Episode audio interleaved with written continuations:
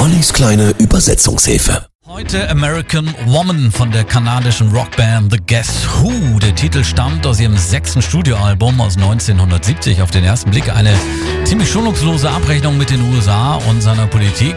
Die Vereinigten Staaten eben von Amerika. Amerikanische Frau verschwinde. Amerikanische Frau, Mama, lass mich in Ruhe.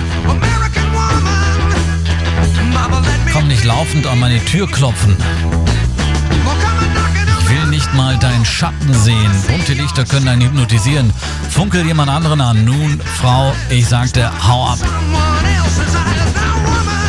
Sänger Burton Cummings räumte erst Jahre später mit der Annahme auf, dass es sich um einen Anti-USA-Song handele. In einem Interview erzählt er nämlich, dass es vielmehr darum gehe, dass amerikanische Frauen schneller älter werden als in Kanada und von daher gefährlicher für Männer sind.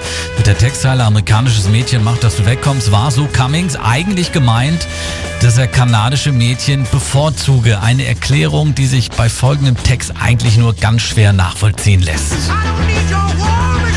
Will dein Gesicht nicht mehr sehen. Ich brauche deine Kriegsmaschine nicht. Ich brauche deine Ghetto-Szene nicht. Bunte Lichter können einen hypnotisieren. Funkel jemand anderes an. Nun, Frau, ich sagte, hau ab. Amerikanische Frau, Mama, lass mich in Ruhe.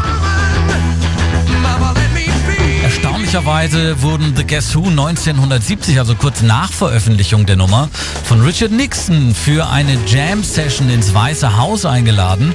Aufgrund der Kritik an American Woman bat Pat Nixon, Richards Frau, die Band darum, die Nummer nicht zu spielen. Die Band hielt sich an die präsidiale Aufforderung. Amerikanische Frau, Mama, lass mich in Ruhe. Komm nicht und lungere vor meiner Tür herum.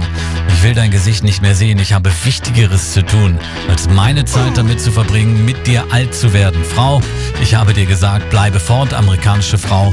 Höre, was ich zu sagen habe. Hier sind The Guess Who.